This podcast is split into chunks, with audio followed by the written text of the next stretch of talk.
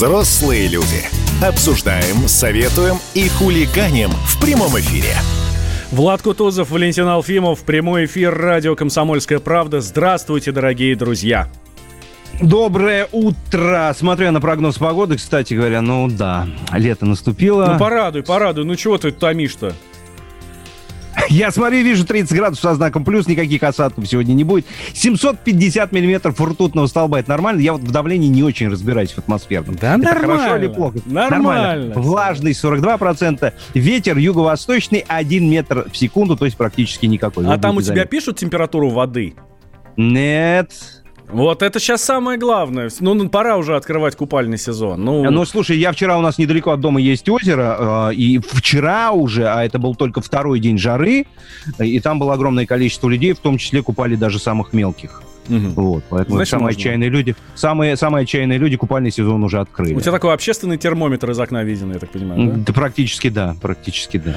Хорошо, давай отправимся тогда в э, Соединенные Штаты. Мы помним там вот эти жуткие совершенно беспорядки из-за смерти Джорджа Флойда, афроамериканца. А вот накануне стало известно, ну, накануне его похоронили. Церемония прощания, которая длилась несколько часов, э, транслировалась американскими телеканалами. Это такое было огромное-огромное-огромное событие. А, И оформлено оно было очень так, ну, я бы даже сказал, пафосно, наверное, да, такой позолоченный гроб на специальной повозке отвозят на кладбище в пригороде Хьюстона, да, вот. Несколько сотен человек на самом погребении, близкие, друзья, политики, конгрессмены. Ну, самое-самое время, самый лучший момент для того, чтобы сейчас сделать себе имя на этом деле, да. Да, и даже некоторые голливудские актеры там тоже появились. Ну вот, я не знаю, корректно об этом будет говорить или нет, но вот по факту получается так, что вот это вот печальное и трагическое событие, да, которое повлекло за собой такие совершенно безумные а, протесты э, очень большого масштаба, как-то, мне кажется, влились в в американский шоу-бизнес, да, в какой-то степени. И стали, его, и стали его частью. Ты знаешь, ну, зная э, Соединенные Штаты, зная, ну, вот всю ауру, которая вокруг этой замечательной страны, собственно, происходит, там все шоу. Вот там шоу это абсолютно все. Политика это шоу, э, искусство это шоу. И, как мы видим, даже смерть, э, задержание полицейского и последующая смерть это тоже такое огромное шоу. Но при этом м, беспорядки там сейчас немного поутихли. А, В Соединенные Штаты сейчас в командировку срочно отправлен специальный корреспондент комсомолки Валерий Рукобратский. Давай услышим от него, что он своими собственными глазами увидел там, в Нью-Йорке. Давайте в США послушаем. сейчас происходит небольшое затишье э, после массовых беспорядков, которые проходили все последние 10 дней. Сейчас все немножко осмысляют случившееся и ожидают, что э, в конце недели, видимо, пятницу, субботу и воскресенье, беспорядки опять могут вспыхнуть с новой силой. Э, Тем временем в полицейском сообществе обсуждается, насколько полиция правомерно применяла силу против вот этого э, темнокожего Джорджа Флойда. Я встречался сегодня э, с бывшим копом, и мы с ним внимательно посмотрели видео того, как задерживали Флойда, почему первые там 4-3 минуты все происходило вполне по нормальным э, инструкциям полиции, которые применяют правоохранители, когда имеют дело с такими вот подозрительными личностями.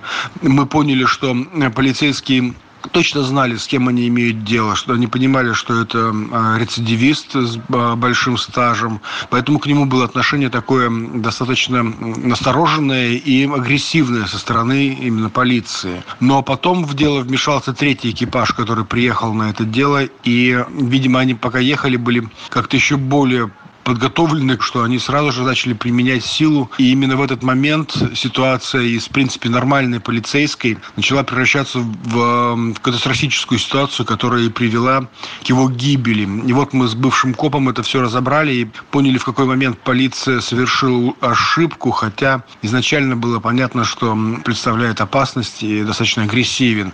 И бывший вот этот американский коп рассказал вообще, как полицейские себя должны вести, как они должны применять силу, в какой момент они чувствуют опасность и почему Америка как бы считаясь полицейским государством, в то же время достаточно очень эм, строго относится к полицейским, которые нарушают закон.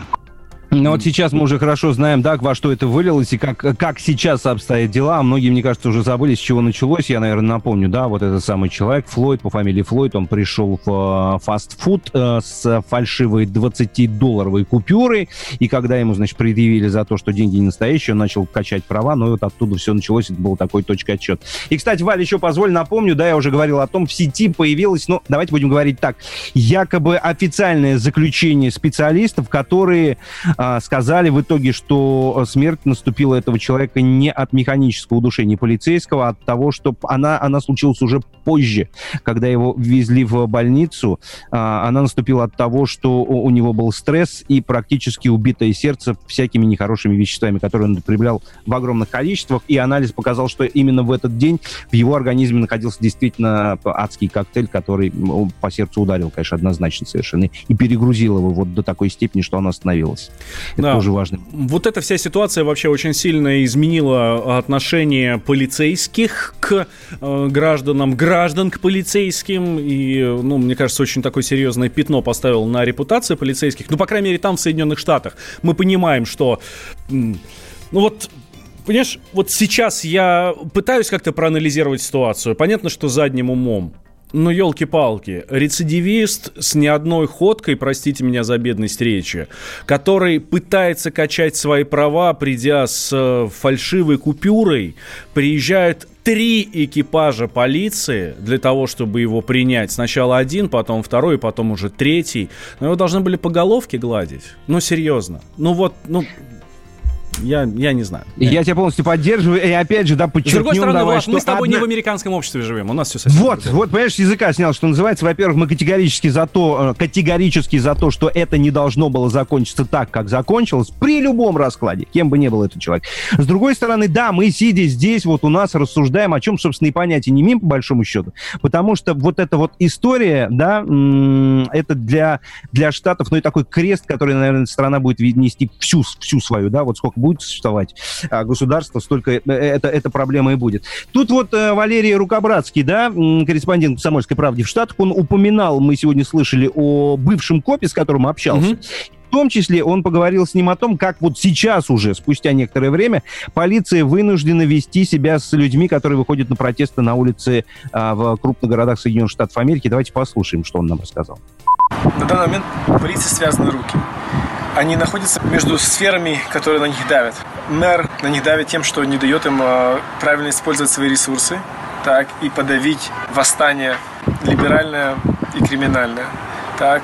С другой стороны, прокуратура Нью-Йорка тоже говорит, что если вы замечаете что-либо, что полицейские делают против протестантов, пожалуйста, напишите нам, пришлите нам видео, мы начнем расследование. То есть они не пишут, мы, мы будем расследовать тех, которые в рядах протестантов делают что-либо нелегально, а наоборот против полиции. На самом деле у полиции есть все рычаги, которые они могут использовать, чтобы прекратить э, массовые беспорядки. Но им не дают это сделать по политическим причинам даже э, дочь мэра была арестована, и он сказал, что он очень, очень рад тем, что она такая активистка. То есть, когда мэр города против собственной полиции реагирует, то, то полицейским тяжело что-то сделать. Они понимают, что каждое их движение приведет к дисциплинарным случаям. Был момент, когда один из протестантов кинул каменную глыбу в голову одному лейтенанту. И этот лейтенант просто упал на пол. Ну, вот так вот, да. И даже не, не просто отношение общества к полиции изменилось, даже отношение власти к полиции. Но вот а, Валера, наш а, спецкор Валерий Рукобратский, он присоединился к русскому патрулю в Брайтоне для того, чтобы... Русский патруль, который, скажем так, противодействует мародерам. Давайте услышим, как все это вообще происходит. Мне удалось попасть в патруль сил самообороны э, русскоязычного Бруклина, Нью-Йорка. Эти ребята организовались в самом начале вот этих беспорядков, когда темнокожее население э, выходило на улицы, чтобы грабить магазины, крушить ресторанчики, ну и вести себя неподобающим образом. Активная такая молодежь э, русскоязычного Бруклина сколотила отряд из 100 человек, отряд самообороны. Они в те самые первые дни перекрывали улицы, охраняли магазины, бизнесы, не пуская туда темнокожих протестантов и мародеров. Чуть позже они к себе на помощь позвали отряд русскоязычных байкеров. Их называют «братва». С таким усиленным патрулем они продолжают ежедневно э, дежурить и охранять улицы Брайтона. Я вместе с этими ребятами, которые на байках очень громко так проезжают по улицам, э, распугивая полукриминальные элементы и в то же время, как бы говоря русскоязычным людям, что мы здесь, мы на улицах, мы контролируем ситуацию. Они патрулируют ежедневно до трех утра, и когда уже совсем понятно, что все уже спят, все легли, никакой угрозы для бизнесов, магазинчиков, ресторанов э, нет со стороны темнокожего населения, тогда вот эти патрули расходятся по домам и отдыхают. Вспоминаем ресторан русской кухни в Калифорнии, да? Вот эти замечательные да, картинки. Да, да, да. Пушкин ты имеешь в виду, да, который, по-моему, назывался, да? Да, который тоже защищали, да. Да, да, да. Слушай, вообще я так вот, да, да, приходим к выводу, что, ну, в какую-то патовую ситуацию попали полицейские, да, полицейская служба в Америке, потому что, с одной стороны, если ты не подавляешь протесты, а значит, ты им способствуешь, да, чтобы людей выходило все еще больше. Если ты начинаешь это делать, значит, ты ущемляешь чьи-то права, и таких людей очень много. И, и, и в итоге как вот найти ту золотую середину, чтобы все это прекратить, это действительно история сложная. Я очень рад, что наши ребята, наши пусть они уже американцы, но наши ребята все-таки организовались и действительно хоть какой-то порядок пытаются удерживать. Остаются людьми в отношении, э, в, э, в отличие от многих других. Обсуждаем, советуем и хулиганим в прямом эфире. Андрей Ковалев. Простой русский миллиардер. В авторской программе «Ковалев против». Против кризиса. Против коронавируса. Против паники против кнута, но за пряники. Я расскажу вам, как спасти свои деньги и бизнес в эти непростые времена. Помните, миллиардерами не рождаются, а становятся. Ковалев против. На радио «Комсомольская правда». По будням с 10 вечера до полуночи по московскому времени. Взрослые люди. Обсуждаем, советуем и хулиганим в прямом эфире. Возвращаемся в прямой эфир радио «Комсомольская правда». Валентин Алфимов, Влад Кутузов. И я знаю, что многие поклонники нашей программы ждут здесь, ждут, не дождутся Арину Шарапову. Но Арина Шарапова э, сегодня, сегодня, э, скажем так, взяла выходной. Ровно потому, что она отправилась в Крым на машине. Э, мы обязательно будем следить за ее путешествием. Как добиралась, через что добиралась, как вообще, ну, насколько легко и просто добраться сейчас в Крым. Или на... не легко и не просто, наоборот. Да, да, да, да, это мы знаем, что действительно это не так уж и просто. Ты сел на машину и поехал. Нет, нет, нет, здесь все не совсем так. Да, сел и поехал, а потом встал, а потом опять встал, а потом здесь в пробке встал, а потом еще где-то. А на заправках очереди по 20-30 машин на одну колонку есть такая история. Обязательно за этим будем следить. В общем, Марина нам обязательно, обязательно все-все-все будет рассказывать.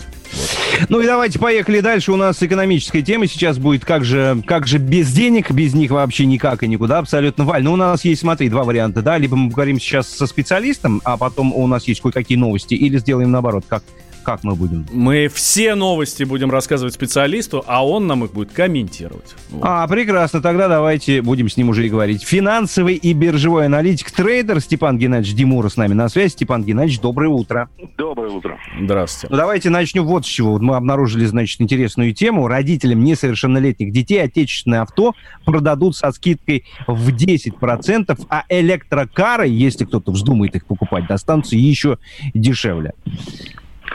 Вот можете прокомментировать эту историю? Ну, Причем там поддержка... не только 10%, там от 10 до 25% даже я нашел. Может, ну, побольше даже поддержка процентов. такая, знаете, жалкая попытка поддержки отечественного автопрома. Ну, и надо же выполнять свои условия там международные. Ну и давайте еще электромобили сюда же включим. Все страны отменяют э, какие-либо льготы на приобретение и эксплуатацию. Ну, не все страны, а там норвежцы, которые были впереди планеты все, и китайцы тоже. А мы вводим эти льготы. Ну вот купили вы электромобиль. А где вы заряжаться будете? А, ну это, да, кстати, отдельно. поехать на дачу. Это, вот это продол... использования. Степан Геннадьевич, это продолжение программы льготного автокредитования, да? Ну, скорее, ну, это поддержка автопрома. Это скорее не льготное, а это отечественное авто.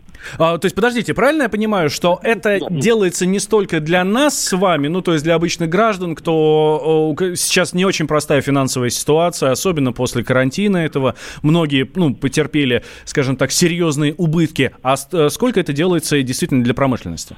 Я скорее, я думаю, что это в основном для промышленности, чтобы хоть как-то э, оживить спрос на отечественные э, производители, потому что, ну, посмотрите, что творится на автовазе, на всех остальных заводах Да, это понятно. Но, Степан а Геннадьевич... Они у нас социально значимые, вот. Посмотрите, я не то, чтобы хочу очень сильно с вами поспорить, вовсе нет, но по факту, если автомобиль стоит миллион рублей, то если у него будет скидочка в 15%, значит, я его куплю за сколько? За 850 тысяч. Ну, вполне да, себе экономия. но ну, за миллион рублей, наверное, вы можете купить что-то из очень дешевого иностранного автопрома, да? А тут вам придется идти к отечественному автопрому, чтобы получить такую скидку, такую цену. Угу.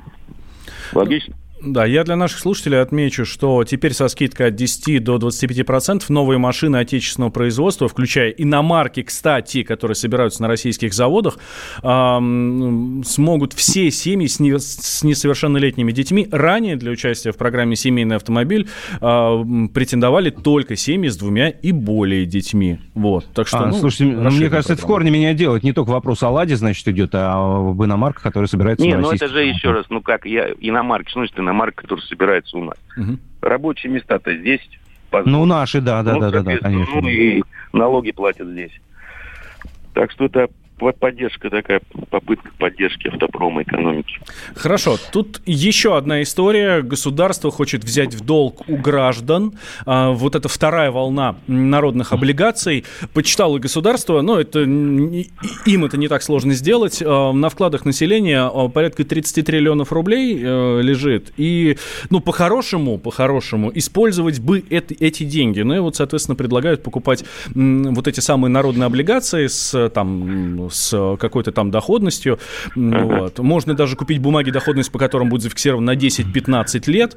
Как это прокомментируете? Стоит брать, не стоит? Мы помним, что прошлая программа не очень хорошо сработала. Держаться подальше. Что я все время, когда был ребенком, у меня была большая коробка с разными разноцветными бумажками. Mm. Как потом оказалось, это были сталинские облигации. Mm. Э, вот, я, я с ними играл. Там, правда, часть потом выпусков все-таки, если не ошибаюсь, погасили, но в основном вот так вот давать займы. То есть, то есть вот вы вот прям вот до такой вот степени так. отвечаете, да? Ситуации, да. да. Вот до такой степени. Валентин, ты понимаешь, да, то есть, э, ну, если тебе уж совсем будет нечем заняться, станет жизнь грустной, серой, э, и поиграть будет не с чем. Купи облигации ОФЗ. Сразу жизнь станет веселее. Значительно. Хорошо, спасибо большое, Степан Геннадьевич. Степан Димуров, финансовый биржевой аналитик, трейдер, был с э, нами на связи.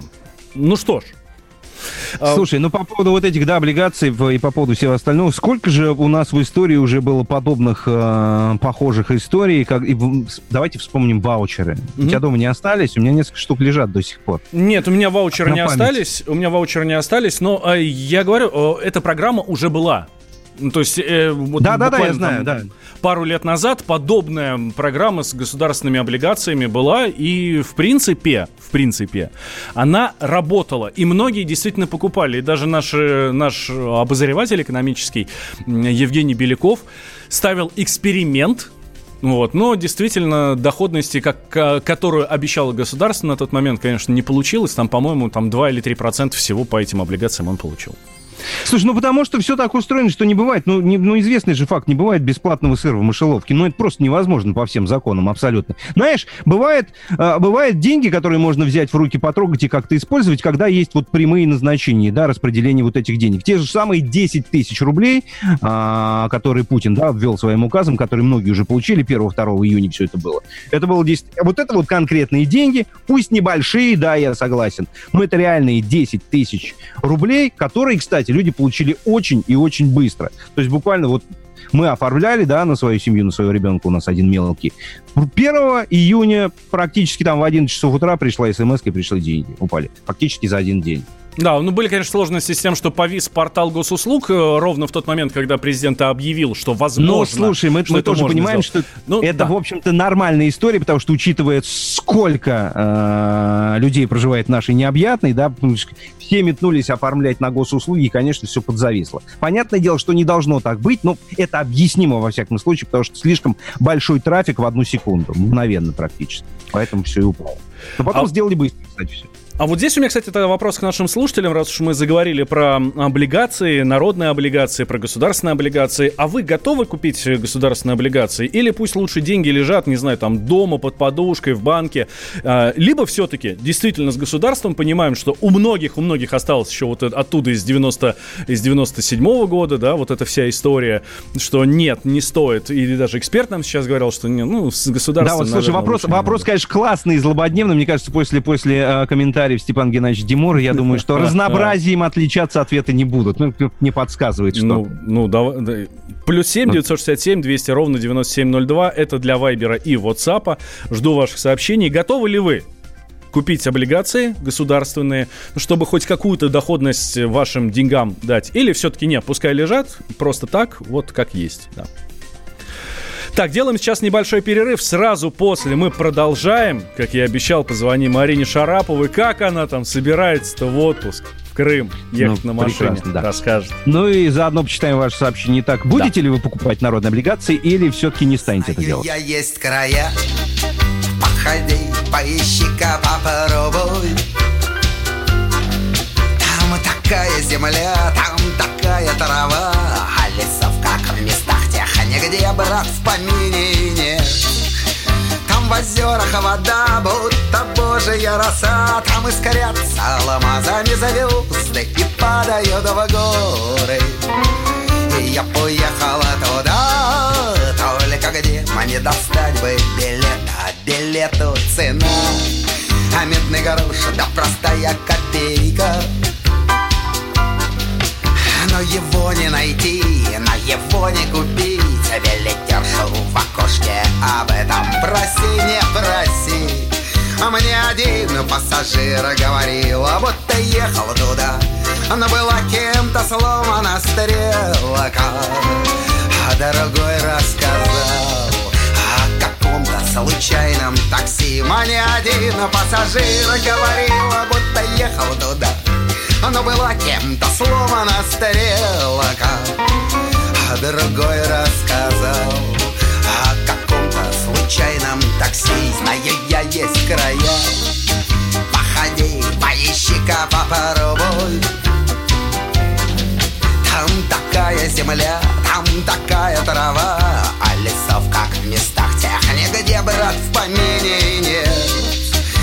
В озерах вода, будто божья роса Там искрятся алмазами звезды И падают в горы И я уеду туда Только где мне достать бы билеты Я уеду туда Только где мне достать бы билеты Я уеду туда Только где мне достать бы билеты Взрослые люди. Обсуждаем, советуем и хулиганим в прямом эфире. Так, летописцы земли русской снова в сборе.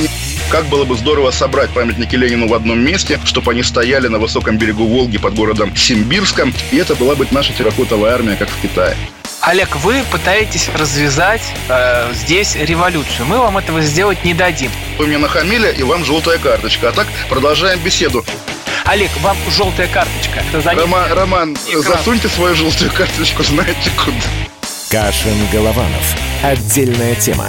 На радио «Комсомольская правда». По будням в 9 вечера по Москве.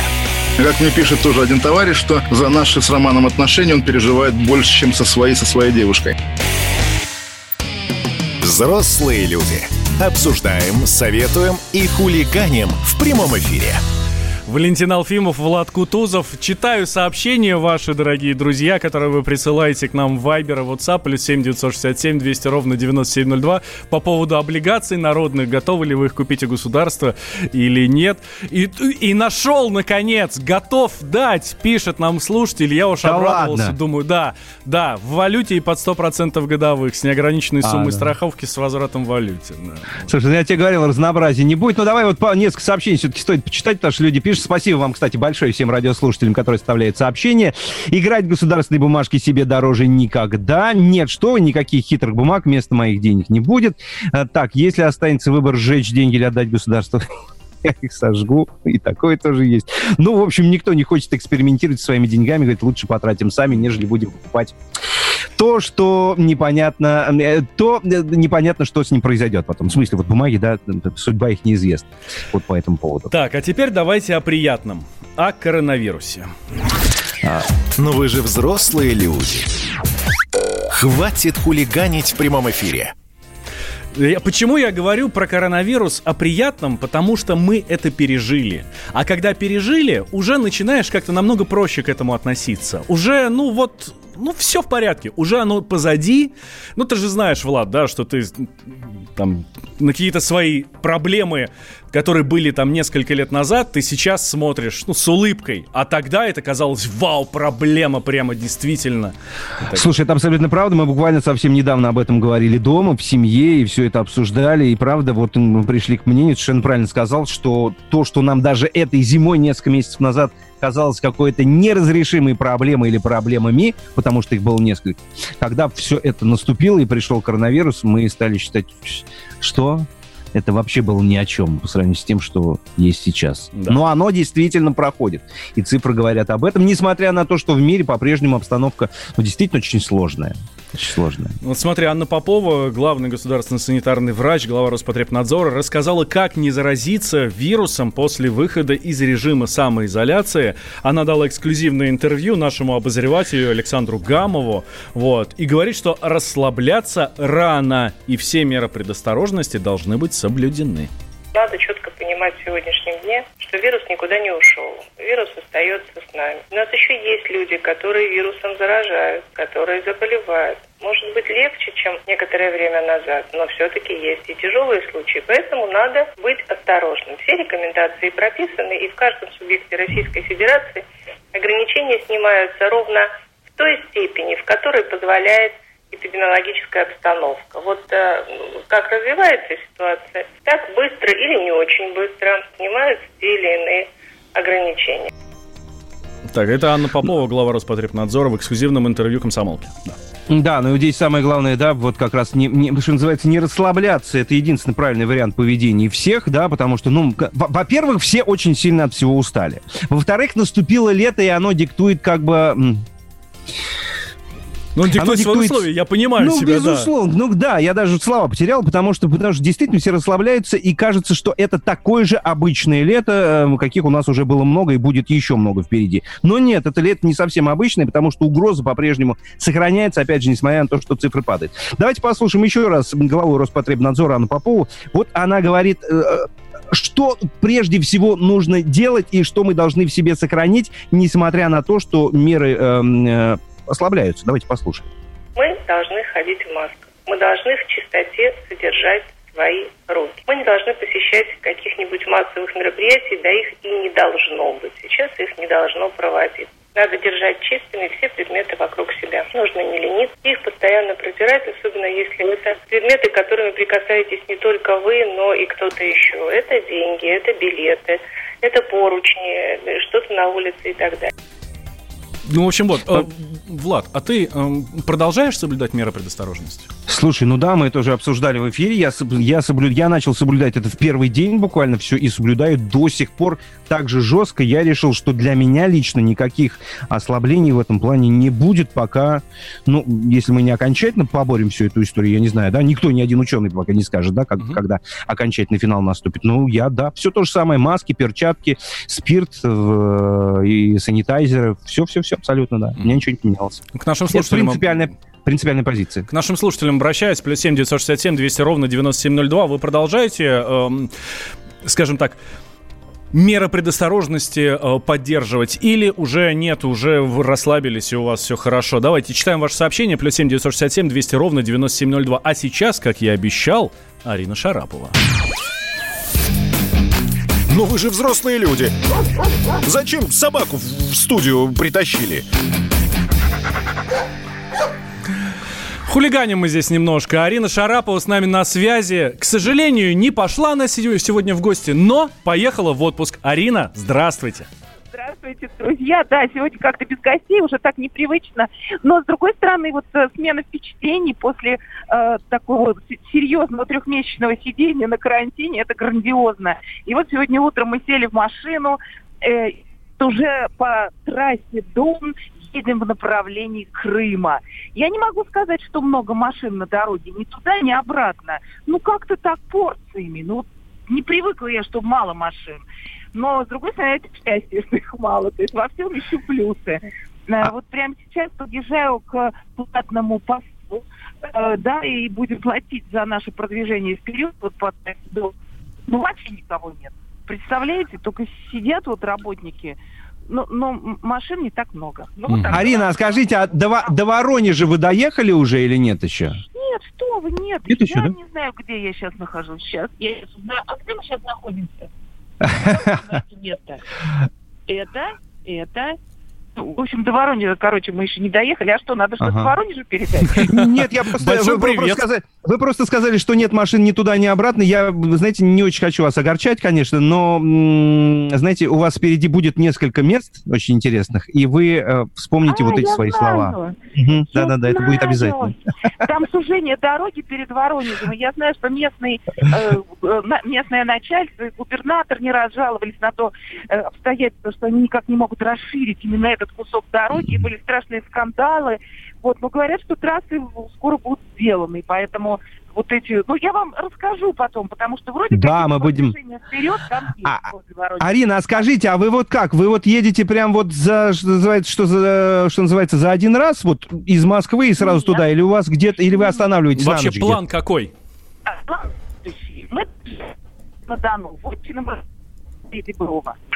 Там вместе с его друзьями мы, э, они встречают хлебом, солью и едем на какой-то уникальный, красивый, невероятный хозяйство. Ага. в берегу реки.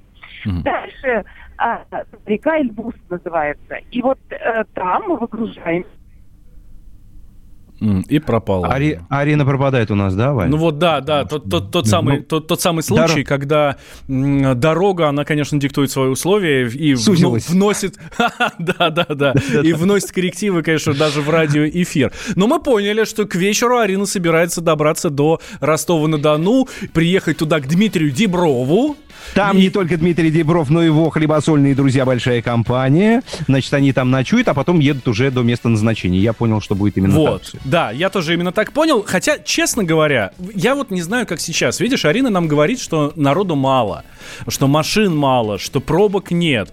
Я первый раз в жизни в прошлом году поехал на юг на машине. Летом. Да. Ну, то есть в отпуск летом на машине, на юг. Вот по этой самой замечательной трассе М4 Дон.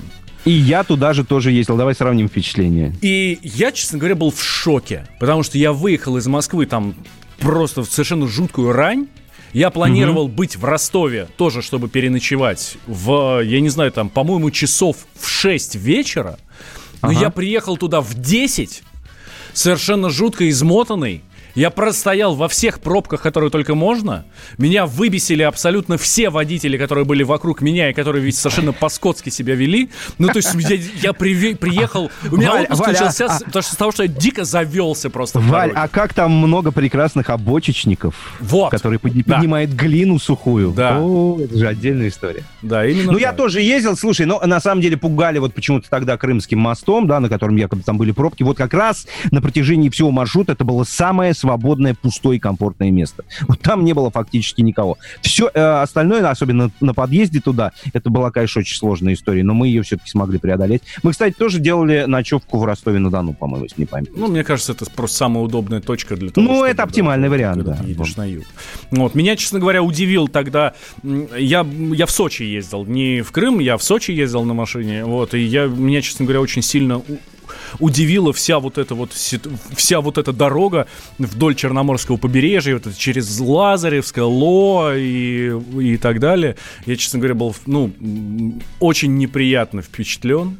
Слушай, ну, туда я, тоже, знал, и туда что... я тоже ездил на машине. Да, это Сочи, Адлер мы там были. Да. Ну что ж, вам всем, друзья, желаем тоже хорошего отдыха. Берите пример с Арины Шараповой. Завтра обязательно с ней свяжемся. Расскажет она, как ее встретил Дмитрий Дебров с друзьями, хлебосольно и так далее. Вот, обязательно все расскажет. И вообще всю поездку мы Арину будем сопровождать. Она будет с нами, а точнее с вами. Но ну, для того, чтобы вы для того, чтобы вы тоже строили планы, ну и перенимали какой-то опыт, вот, чтобы действительно... Ты знаешь, я прям, я прям себя поймал на мысли, что возникает какая-то такая, ну такая хорошая, конечно, плохой же у нас не может быть зависти к коллегам, белая зависть абсолютно, когда ты сидишь, да, в Москве, жара, асфальт кругом невозможно, плюс 30 градусов в тени, а кто-то поехал на море, представляешь, какой кайф. Это удивительная история. И Возможно, сразу... Валентин, Возможно, Валентин, и мы когда-нибудь да. сможем тоже туда отправиться. А я желаю всем вот этого чувства, когда ты садишься в машину и трогаешься от дома. Но ты едешь в отпуск. Ну, оно это же круто, прекрасно. Это круто, это круто. Ну, скоро вернемся к вам. Взрослые люди. Обсуждаем, советуем и хулиганим в прямом эфире. Когда армия. Состояние души. Военное ревю на радио «Комсомольская правда». По вторникам и четвергам полковник Виктор Баранец метко стреляет словом. Победа и победитель – это для нас свято. Если вам поплевать на это хочется, то это на соседнюю радиостанцию. А полковник Михаил Тимошенко подает снаряды. Вся правда о настоящем и будущем наших вооруженных сил. Ну и немного армейских байк. Медведя можно научить стрелять из автомата. В прямом эфире. Слушайте и звоните. Военное ревю. По вторникам и четвергам в 16.00. По московскому времени. Никто не уйдет без ответа.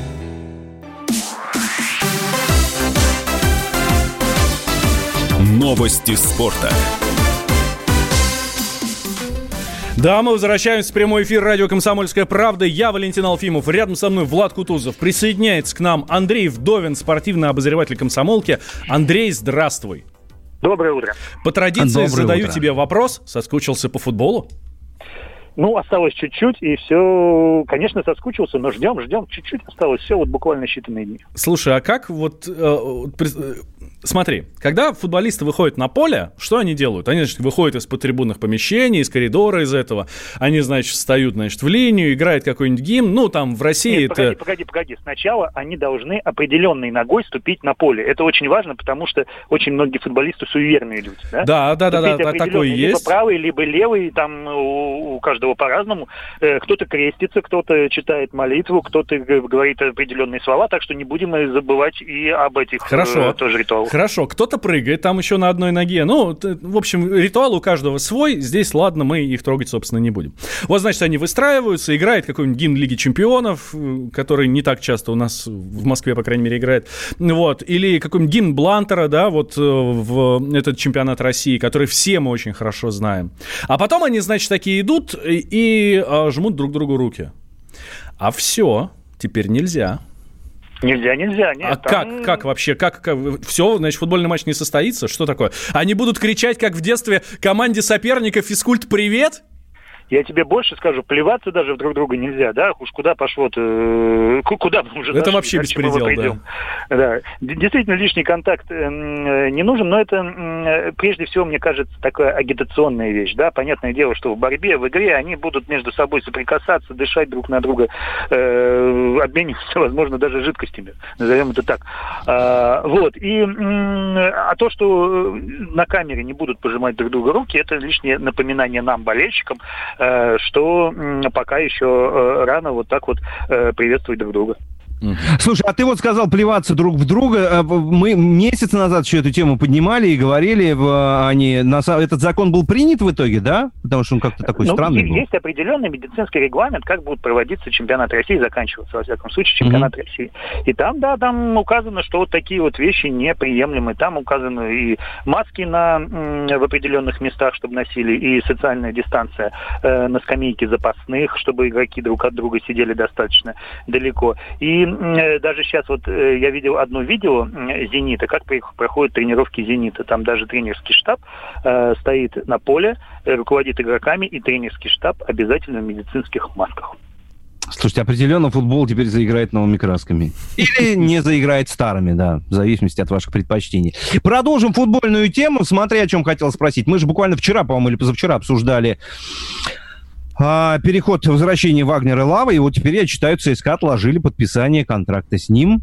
Что происходит? Деньги А, или что-то другое? Я подозреваю, что э, рассматривался вариант, чтобы взять сейчас Вагнера Лава и дозаявить прямо в этот чемпионат, чтобы он приехал из Бразилии, сошел А. с трапа самолета и сразу отправился на стадион забивать голы. Э, а дозаявить нельзя. Там э, можно некоторых игроков э, дозаявить, если они из второй команды, из дубли, из дублирующей команды. Э, если э, они из команды, то, которая закончила существование. Вот, допустим, у нас э, луч дальневосточный скончался, да, и игроки его могут сейчас быть дозаявлены в другие команды. А Вагнер Ваф не подходит ни под одну из этих историй. И поэтому прямо сейчас его ну, нет смысла по- подписывать. Э, Это первый момент. И второй момент, я думаю, что еще взвесили, посмотрели на его физическое состояние и, возможно, от- отложили вопрос и поэтому, чтобы не покупать пассажира на скамейку запасных, чтобы, если вы покупаете такого игрока, если вы берете, платите ему зарплату, а зарплата ему там по- порядка 500 тысяч евро в год, э, говорили, а так, обсуждалась такая сумма. Если вы платите такие деньги в нынешней ситуации э, финансовой э, э, игроку, то он должен выходить на поле и отрабатывать здесь и сейчас. Боже мой, какая, какая все-таки сложная, запутанная система. Или я что-то не понимаю? Э, ну почему запутанные? Нет, сейчас закончится чемпионат. Нет, и вы взяли игроков определенных, начинали с ними чемпионат, да? Вы этими игроками должны этой командой закончить чемпионат. Нет, это я понял, да. А, Ну, слушай, не, не запутаннее, чем в UFC. Вот это уже абсолютно точно. Здесь тоже же новости у нас. У нас же э, было сообщение о том, что Макгрегор в третий раз, по-моему, за всю свою карьеру заявил о том, что он все. Говорит, заканчиваю, я устал, больше не буду. Теперь президент абсолютного бойцовского чемпионата Дайн Уайт рассказал, что э, Макгрегор мог подраться с Тони Фергюсоном за титул временного чемпиона организации в легком весе, но в итоге отказался. Это как бы намек на то, что он вообще все окончательно уже, это последнее слово его было, было. Или, Или или просто хотят раззадорить его, что типа ты трус, Конор, давай, дерись. Э, Как, как рассказывает сам Конор, да, он говорит, а мне неинтересно, меня уже не возбуждают бои, мне уже как бы, ну, нет у меня мотивации, в общем, и так, такого ленивого э, человека из себя строит, да, ну, я как и говорил, так и продолжаю считать, да, что вопрос в сумме, вопрос э, в количестве нулей в контракте на бой. Если у, у Конора Макгрегора предложить э, очень хороший бой с хорошими э, гонорарами, с хорошими э, поступлениями от продажи платных трансляций, да, тогда он тут же переменит свое решение, тут же ему станет интересно, тут же он будет мотивирован, да, мотивирован даже, может быть, и не обязательно на победу, да, на победу на финансовом фронте он точно будет уже мотивирован. Вот, и, ну и самое главное, да, это если это будет такой э, мотиватор, как Хабиб, да, это, опять же, Конор Макгрегор может тут же изменить свое решение и э, вернуться на, в октагон. Да, ну и про Хабиба тоже есть же у нас новости, да? Да, да, да, да. Да, да. что- смотрю, да, да, да. Он может провести защиту титула против Джастина Гэджи 19 сентября. Менеджер его уже сказал, что да, возможно, в сентябре этот бой произойдет. Джастин Гэджи, слушай, ну он же, по-моему, один из лучших сейчас, да? Ну вот, э, когда отказался Хабиб биться с Фергюсоном, да, Мгм. и Хабиба же заменил Гэджи. И он делал то не так, э, что прям больно было смотреть на парня, да, в больнице. Так что Гэджи, да, сейчас сам, это самый сейчас серьезный соперник для Хабиба. Вот прям самый опасный, да, которому можно было представить. Да, и то, что решение, то, что Хабиб м, согласен на этот бой, да, в, в какой-то степени э, ну, должно вызывать выж- э, уважение к Хабибу. Потому что, ну, действительно, самый опасный соперник. Это тот, который может... Вот для Хабиба что, же, что еще принципиально? Чтобы сохранить ноль в графе поражения. Да, а вот Да, это у него же ни одного поражения нет вообще. да, да, это тот самый Агеджи, это тот, тот самый соперник, который может туда вот ми- единичку минимум записать. Да? С другой стороны, мы же понимаем, что у Хабиба и, может быть, и выбора не было. Да? Как его обвиняли? Его же в трусости обвиняли то, что он отказался от Да, много об этом говорили, правда. Э, там, на мой взгляд, действительно его команда не все до конца, не все из, израсходовала возможности да, вернуться в США и провести все-таки этот бой. То есть какое-то пятно на репутации у Хабиба осталось, и такое пятно можно смыть только вот уверенной победой над Гэджи. Угу. Ну, тем более, что отказаться ну, физически невозможно это сделать просто. Ну, это просто нереально. Хабиб не может отказаться от боя, да, по умолчанию. Ну, Спасибо большое. Отказывался, но в этот раз нет. Да. В этот раз нет, конечно. Спасибо большое. Да, Андрей, спасибо большое. Андрей Вдовин, спортивный обозреватель «Комсомольской правды», был с нами. А еще с вами сегодня были Влад Кутузов, Валентин Алфимов. И чуть ранее Тута Ларсон. Всем хорошего дня, и мы вернемся к вам завтра утром в 8.00 по московскому времени. Да. Правильно же, Валентин? Да, обязательно, но это не значит, что до этого времени не надо слушать комсомолку. Ее вообще выключать нельзя никогда. Абсолютно верно. Пока, до завтра. Взрослые люди. Обсуждаем, советуем и хулиганим в прямом эфире. Георгий Бофт. Политолог, журналист, магистр Колумбийского университета – обладатель премии «Золотое перо России» и ведущий радио «Комсомольская правда». Авторскую программу Георгия Георгиевича «Бофт знает». Слушайте каждый четверг в 17.00 по московскому времени. А что такое деньги по сравнению с большой геополитикой? Мы денег тут не считаем.